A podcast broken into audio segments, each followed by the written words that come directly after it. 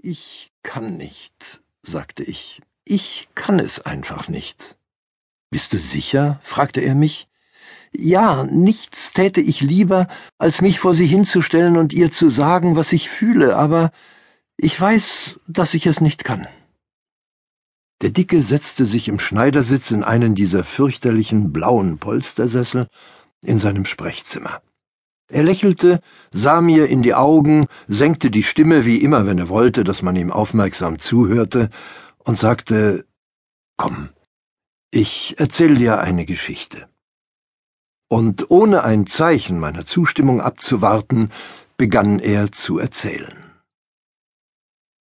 Als ich ein kleiner Junge war, war ich vollkommen vom Zirkus fasziniert, und am meisten gefielen mir die Tiere. Vor allem der Elefant hatte es mir angetan.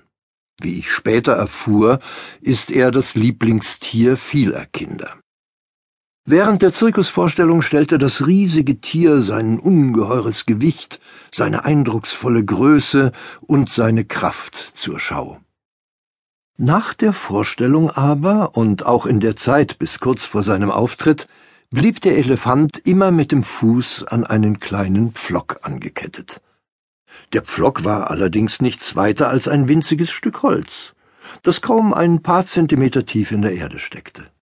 Und obwohl die Kette mächtig und schwer war, stand für mich ganz außer Zweifel, dass ein Tier, das die Kraft hatte, einen Baum mitsamt der Wurzel auszureißen, sich mit Leichtigkeit von einem solchen Pflock befreien und fliehen konnte. Dieses Rätsel beschäftigt mich bis heute. Was hält ihn zurück? Warum macht er sich nicht auf und davon? Als Sechs- oder Siebenjähriger vertraute ich noch auf die Weisheit der Erwachsenen. Also fragte ich einen Lehrer, einen Vater oder Onkel nach dem Rätsel des Elefanten. Einer von ihnen erklärte mir, der Elefant mache sich nicht aus dem Staub, weil er dressiert sei. Meine nächste Frage lag auf der Hand. Und wenn er dressiert ist, warum muss er dann noch angekettet werden? Ich erinnere mich nicht, je eine schlüssige Antwort darauf bekommen zu haben. Mit der Zeit vergaß ich das Rätsel um den angeketteten Elefanten und erinnerte mich nur dann wieder daran, wenn ich auf andere Menschen traf, die sich dieselbe Frage irgendwann auch schon einmal gestellt hatten. Vor einigen Jahren fand ich heraus, dass zu meinem Glück doch schon jemand weise genug gewesen war, die Antwort auf die Frage zu finden.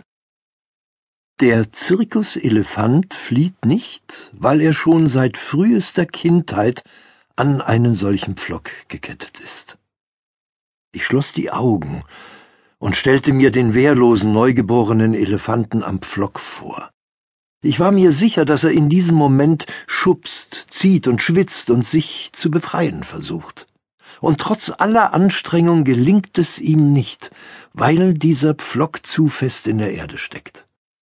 Ich stellte mir vor, dass er erschöpft einschläft und es am nächsten Tag gleich wieder probiert und am nächsten Tag wieder und am nächsten, bis eines Tages, eines für seine Zukunft verhängnisvollen Tages, das Tier seine Ohnmacht akzeptiert und sich in sein Schicksal fügt. Dieser riesige, mächtige Elefant, den wir aus dem Zirkus kennen, flieht nicht, weil der Ärmste glaubt, dass er es nicht kann. Allzu tief hat sich die Erinnerung daran, wie ohnmächtig er sich kurz nach seiner Geburt gefühlt hat, in sein Gedächtnis eingebrannt. Und das Schlimme dabei ist, dass er diese Erinnerung nie wieder ernsthaft hinterfragt hat. Nie wieder hat er versucht, seine Kraft auf die Probe zu stellen. So ist es, Demian. Uns allen geht es ein bisschen so wie diesem Zirkuselefanten. Wir bewegen uns in der Welt, als wären wir an Hunderte von Pflöcken gekettet. Wir glauben einen ganzen Haufen Dinge nicht zu können, bloß weil wir sie ein einziges Mal vor sehr langer Zeit, damals, als wir noch klein waren, ausprobiert haben und gescheitert sind. Wir haben uns genau so verhalten wie der Elefant. Und auch in unser Gedächtnis hat sich die Botschaft eingebrannt, ich kann das nicht und ich werde es niemals können. Mit dieser Botschaft, der Botschaft, dass wir machtlos sind,